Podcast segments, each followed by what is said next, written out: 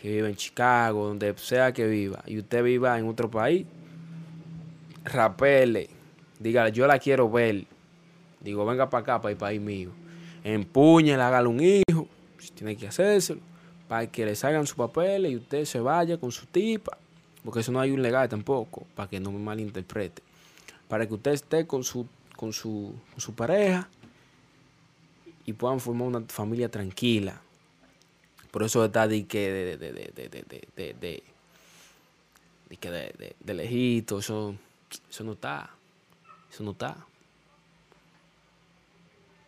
Entonces yo les recomiendo eh, consejo, porque esto es Pachuca Posca para dar consejo.